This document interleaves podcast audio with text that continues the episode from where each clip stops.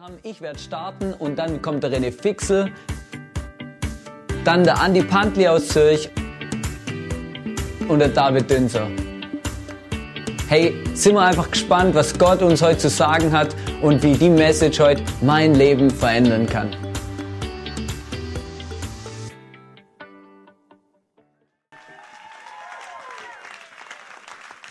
Dankeschön. Ja, es freut mich, dass ich heute hier sein darf. Wie Sebi schon gesagt hat, Open Topic. Ich durfte das Thema selber wählen. Und da habe ich mir gedacht, ich sprich einfach mal über Gott. Das passt doch ganz gut in einen Gottesdienst, oder? Ich spreche über Gott, wie Gott ist, wie sein Wesen ist, was für Charakterzüge er hat, wie seine Natur ausschaut. Ich habe mich da ein bisschen schlau gemacht in der Bibel, da kann man einiges über Gott lesen, wie ihr vielleicht schon wisst. Und da findet man doch ziemlich viele Dinge über Gott. Der Titel lautet Lieber Gott, schrecklicher Gott. Haben wir einen lieben Gott? Wer ist der Meinung, wir haben einen lieben Gott? Ah, zwei, drei, ja. Wer glaubt, dass Gott vielleicht auch manchmal schrecklich sein kann?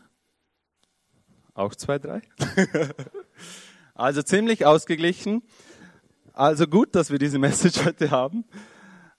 Ähm, in Österreich ist es ja so, dass wenn wir über Gott sprechen, da fällt sehr schnell das Wort lieber Gott. Wir sprechen immer über den lieben Gott, besonders auch wenn wir mit Kindern über Gott sprechen, sagen wir, der liebe Gott, der mag alle gern. Der liebe Gott hat alles toll erschaffen. Der liebe Gott ist immer für uns da und so weiter und so fort. Lieber Gott, das gehört irgendwie zusammen. Und ich glaube, wenn man so ein bisschen in ein ernstes Gespräch kommt, mit erwachsenen Leuten, dann merkt man doch sehr schnell, dass doch nicht alle der Meinung sind, dass wir einen lieben Gott haben. Beispielsweise, wenn man über Schicksalsschläge spricht oder über Krieg, über Hunger, über Unfälle, Krankheit oder über das Leid allgemein in der Welt, dann merkt man doch ziemlich schnell, dass nicht alle so der Meinung sind, dass Gott wirklich lieb ist. Ähm, ja. Was ist der Charakter, was ist die Natur, das Wesen Gottes wirklich? Manche denken sich vielleicht, dass Gott so ein strenger Machthaber ist. Es gibt ja auch den Spruch, kleine Sünden, die bestraft Gott sofort, oder? Den kennt ihr wahrscheinlich.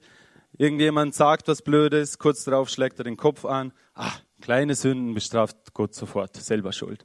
Aber vielleicht hat es auch ein bisschen einen ernsteren Hintergrund. Vielleicht haben wirklich manche so ein Gottesbild, dass wir uns einen strengen Gott vorstellen, einer, der vielleicht schon fast mit der Peitsche hinter uns steht und alles sofort sieht, wenn man etwas falsch macht. Es gibt auch so ein Kinderlied, das heißt, pass auf, lieber Junge, was du siehst. Kennt ihr das? Denn der Vater im Himmel schaut herab auf euch und so weiter. Also das geht auch so in die Richtung, man muss immer ganz gut aufpassen, was wir machen, was wir tun, was wir sagen, was wir uns anschauen, denn der Gott, der schaut uns zu.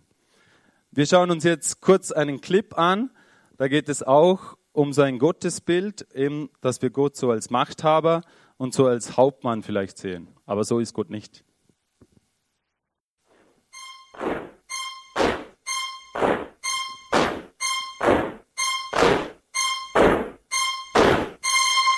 Guten Morgen! Guten Morgen, Sir! Bereit machen zur Stellenzeit zack!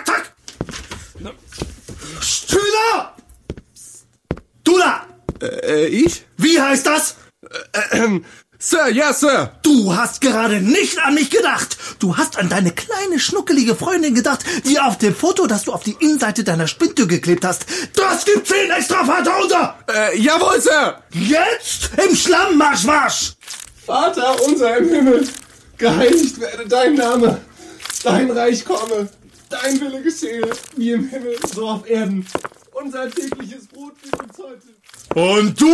Äh, ich, äh, ich, ich habe gar keine Freundin. Nein, aber du hast schon seit zwei Monaten eine neue Bibel und die Seiten sind noch kein bisschen abgegriffen.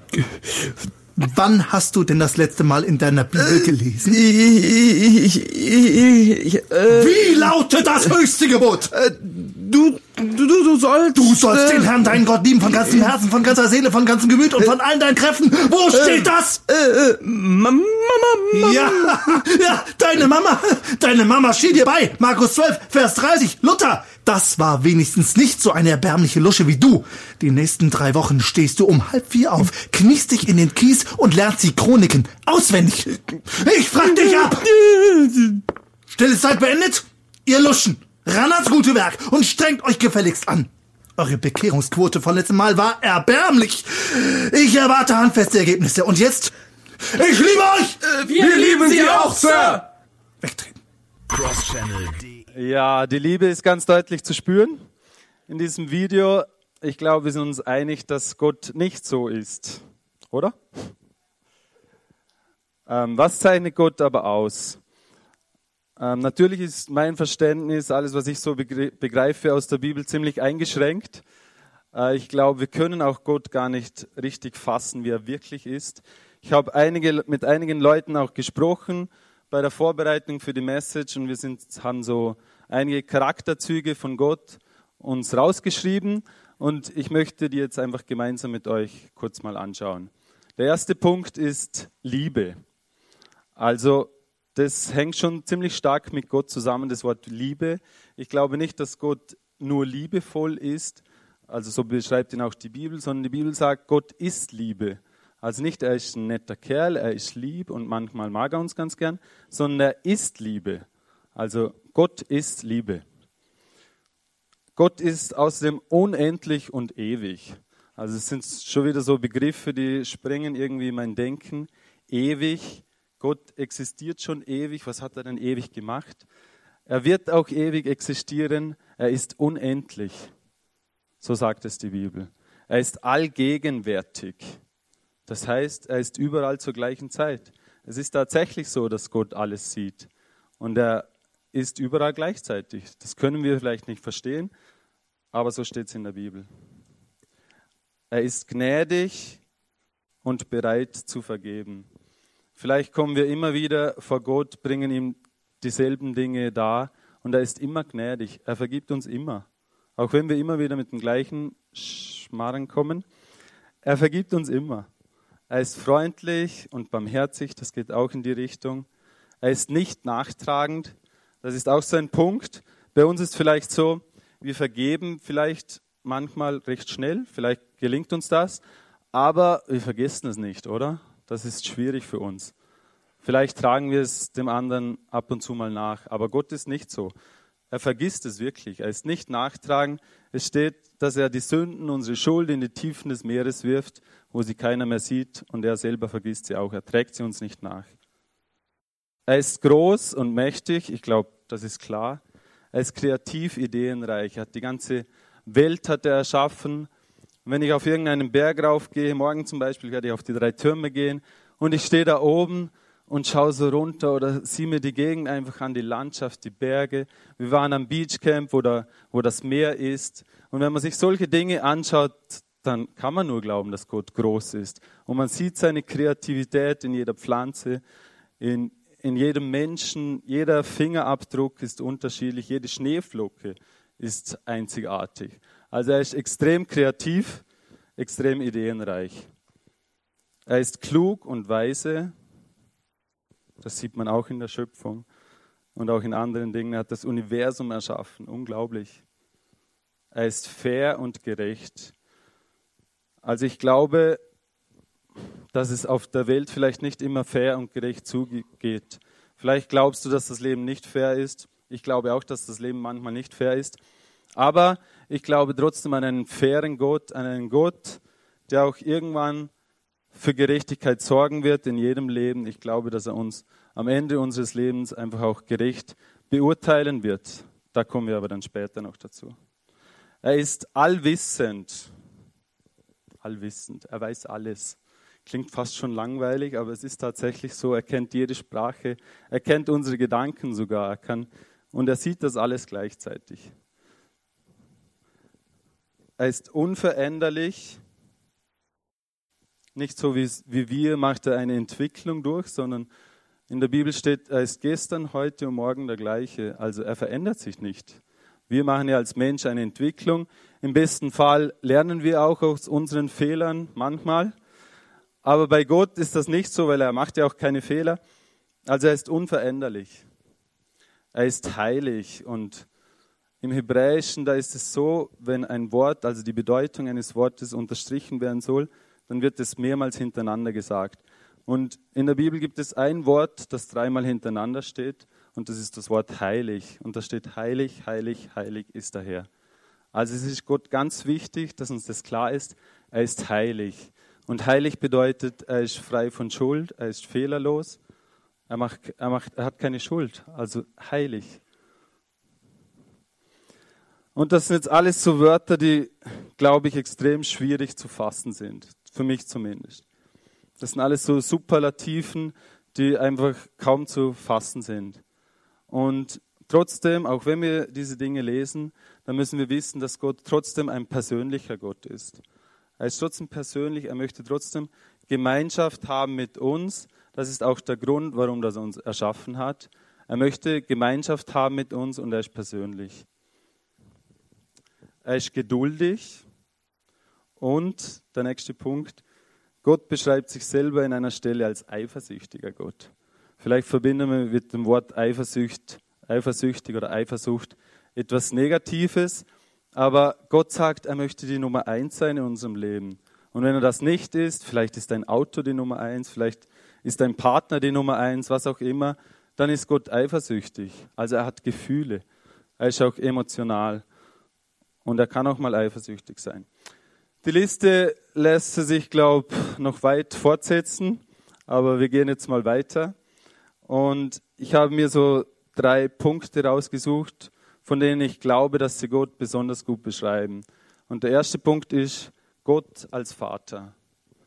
Wenn du vielleicht Vater hörst, dann hast du, kommen auch schon negative Gefühle auf, ich weiß es nicht.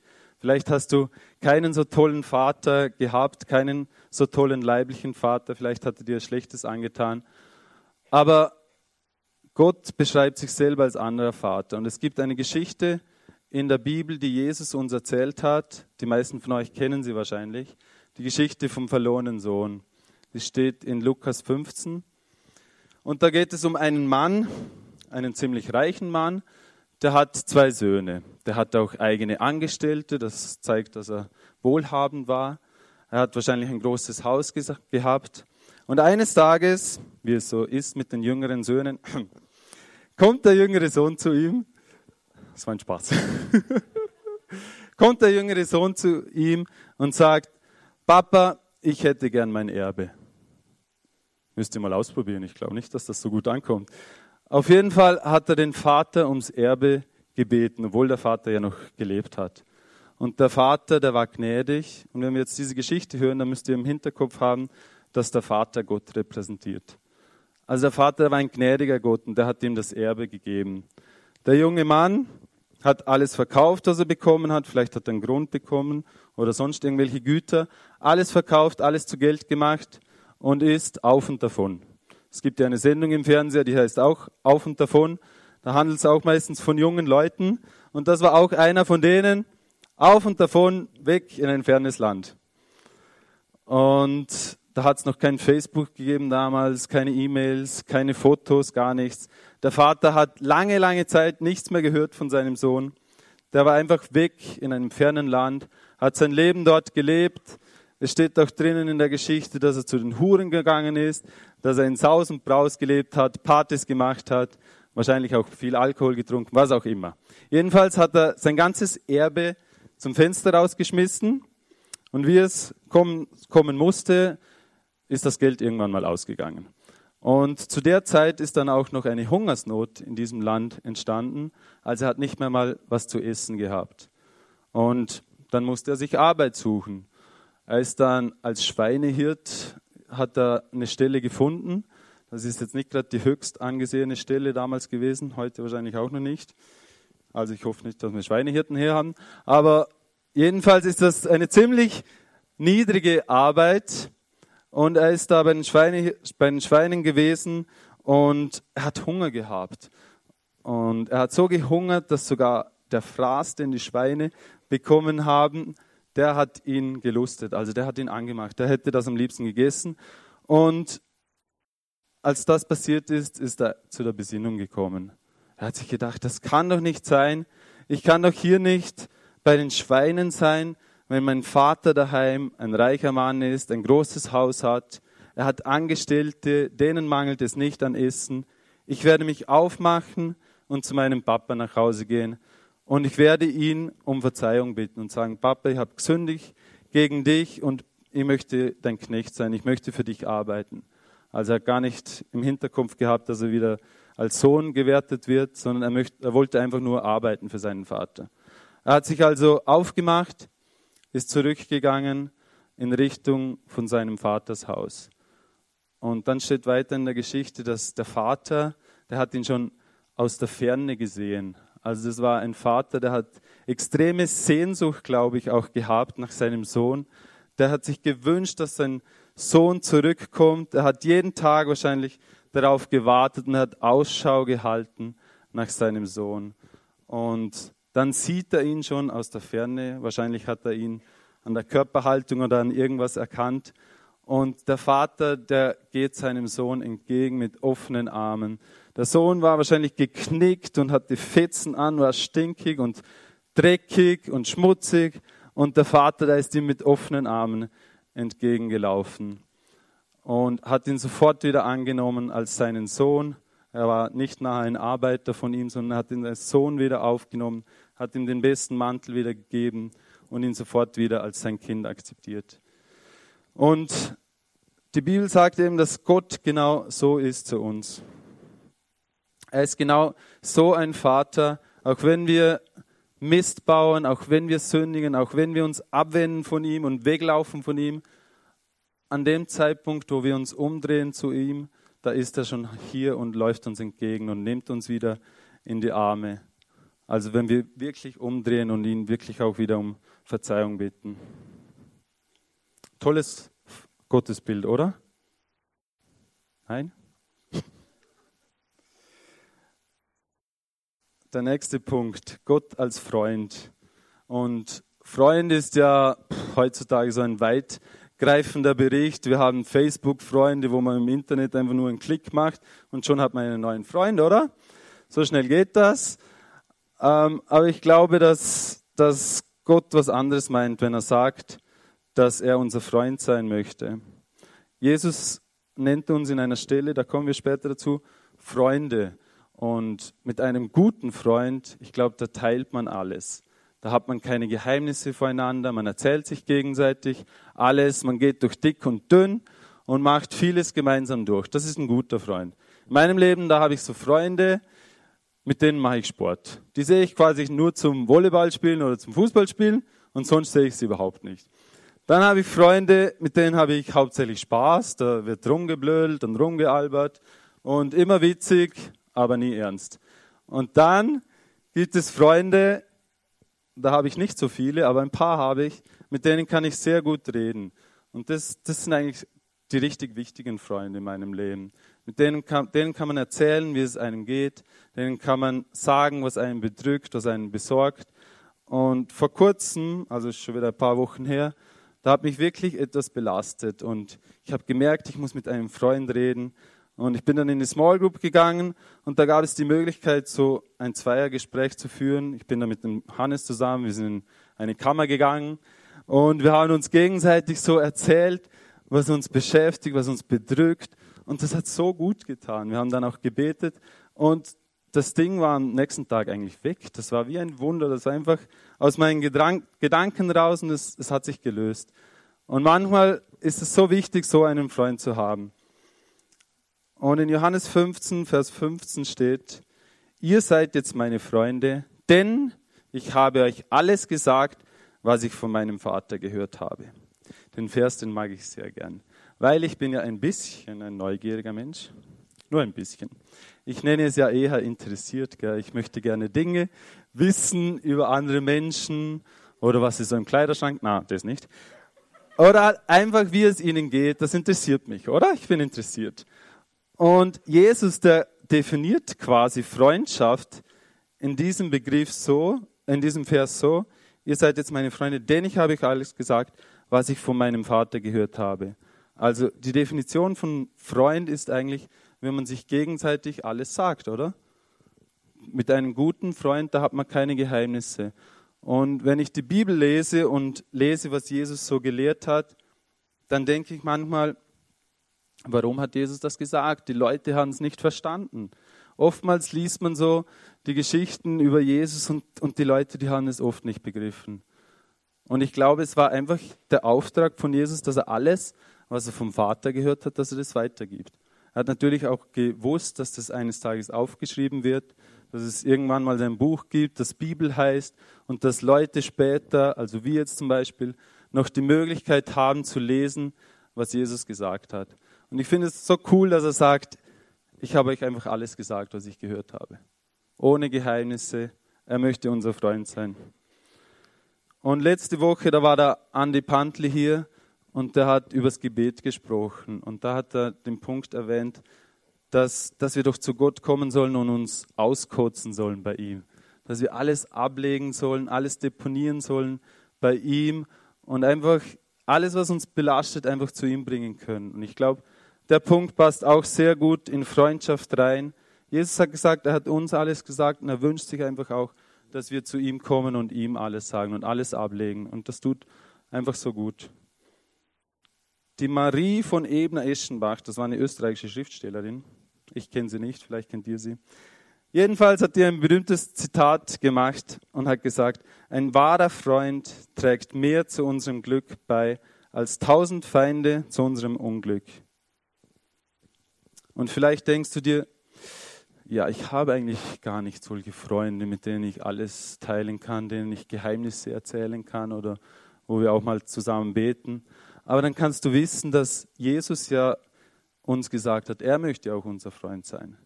Und es reicht, wenn man einen Freund hat, weil es ist besser als, also das, der kann uns mehr Glück geben als tausend Feinde zu unserem Unglück.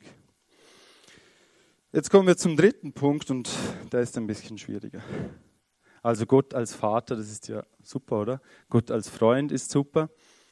Und der nächste Punkt, den ich aufgeschrieben habe, heißt Gott als Allerhöchster und auch als Richter. Ich glaube, dass es uns klar ist, dass Gott viel größer ist wie wir. Wenn wir an einen Gott glauben, der Himmel und Erde erschaffen hat, dann ist das, ja, dann ist das einfach klar. Wir können Gott auch nicht wirklich fassen mit unserem Hirn. Ich glaube, das ist auch einleuchtend.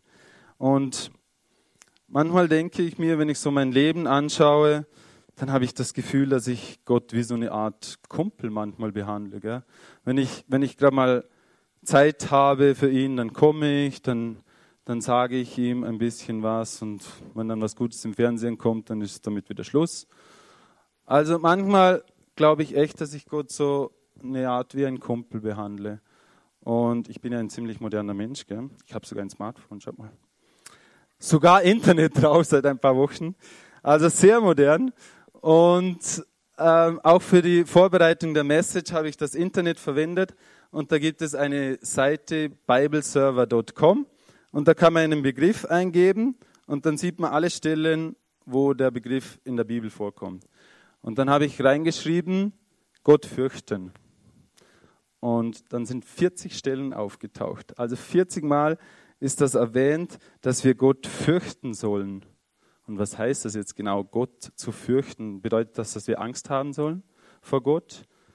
Ich glaube nicht. Ich glaube, dass Gott fürchten bedeutet, dass wir mit einer Art Ehrfurcht vorkommen, vor ihn kommen, dass wir mit Respekt kommen, dass wir Gott zwar als Vater anschauen und als Freund, aber gleichzeitig auch als den Allerhöchsten, gleichzeitig auch mit einem wirklichen Respekt vor ihn kommen sollen.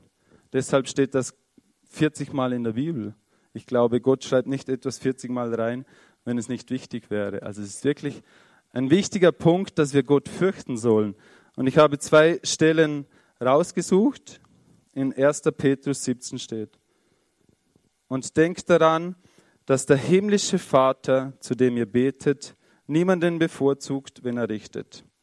Er wird euch nach dem beurteilen, was ihr tut. Deshalb sollt ihr während eurer Zeit als Fremde in dieser Welt in Ehrfurcht vor Gott leben. Also wir sollen in Ehrfurcht vor dem Gott leben und ihn nicht nur so als Kumpel so nebenbei behandeln, sondern in Ehrfurcht vor ihm leben. Und in Psalm 111, Vers 10 steht, für alle, die mal klug und weise werden wollen, Die Furcht Gottes ist der Weisheit Anfang. Hm. Also wenn wir weise sein wollen in unserem Leben, dann fängt das damit an, dass wir Respekt und Ehrfurcht vor diesem Gott haben sollten. Im Titel steht ja lieber Gott, schrecklicher Gott. Ein bisschen ein ausgefallener Titel, ein gewagter Titel vielleicht. Aber in der Bibel, da steht geschrieben, dass wenn wir, wenn wir Gott so von Angesicht zu Angesicht begegnen, dass es auch etwas Schreckliches sein kann. Und ich glaube, es ist deshalb schrecklich oder es kann deshalb schrecklich sein, weil wir dann erkennen, wer wir sind. Ich glaube, wir sehen dann Dinge in unserem Leben, die uns vielleicht gar nicht so bewusst sind. Ich glaube, wenn man so mit dem heiligen Gott zusammenkommt, dann sieht man seine ganzen Fehler, dann sieht man seine ganzen Sünden, die man begangen hat. Und ich glaube, dass das schrecklich, schrecklich sein kann. Und auch da habe ich zwei Stellen rausgesucht zu dem Wort schrecklich. Und da steht in Hiob 37, Vers 22, um Gott her ist schrecklicher Glanz.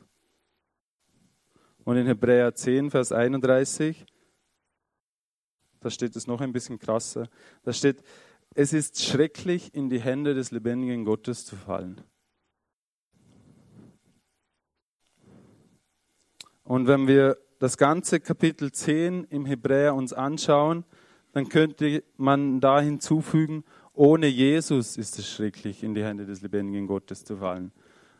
Viele sagen ja, ja, alle Religionen sind doch gleich. Ich meine, Hauptsache man glaubt irgendwas und irgendwo, wir werden sicher alle am gleichen Ort mal enden. Ist doch nicht so wichtig, ob du, ob du an diesen Jesus glaubst oder ob du ein Hindu bist. Hauptsache du glaubst und irgendwann enden wir dann alle am gleichen Ort. Aber die Bibel, die spricht eben was ganz was anderes und die sagt uns ganz klar, dass, dass ohne Jesus, da wird es mal schrecklich sein, wenn wir vor Gott stehen. Dann werden wir sterben unversöhnt quasi. Also Jesus, der ist ja für uns gestorben, der ist am Kreuz für uns gestorben, weil wir es nicht schaffen, sündlos zu sein.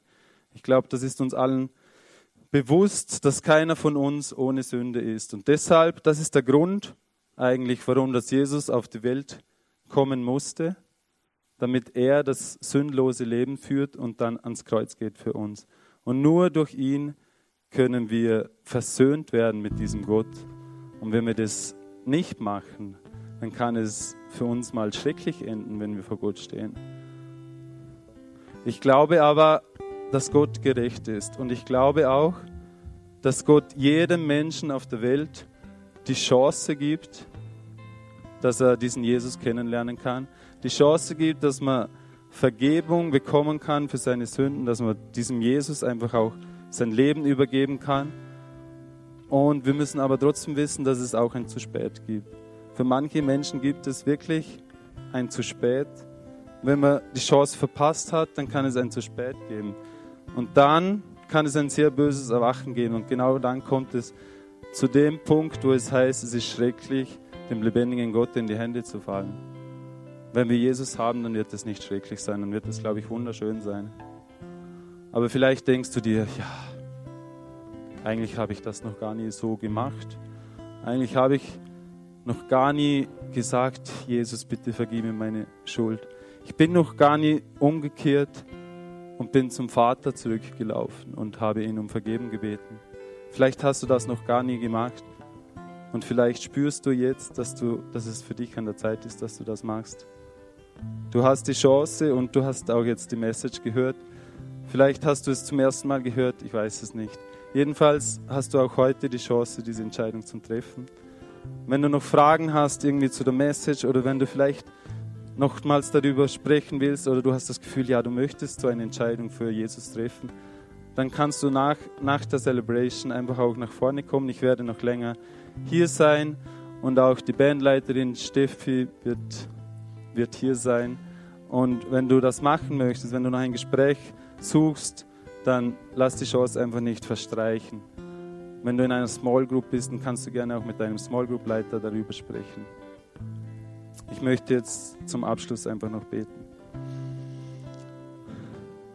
Ja, Jesus, ich möchte Ich möchte einfach Danke sagen für, für den Tag, Jesus. Ich möchte Danke sagen für die Celebration. Ich möchte Danke sagen, Herr, dass du sagst, dass du unser Freund sein willst, dass du siehst, dass du unser Vater sein willst. Ich möchte einfach Danke sagen, dass wir zu dir kommen können, mit unserer ganzen Schuld, mit unseren Sünden, dass wir es bei dir ablegen können, dass wir uns echt auskotzen können bei dir, dass wir alles deponieren können, was uns belastet, Jesus, und dass du siehst, dass du unser Freund sein willst.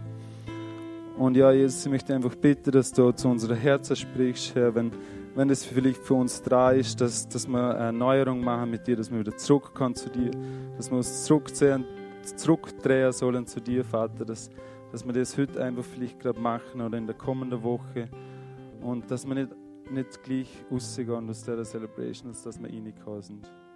Ich danke dir für jeden Einzelnen, der da war, Jesus, und möchte dir einfach dir geben. Amen.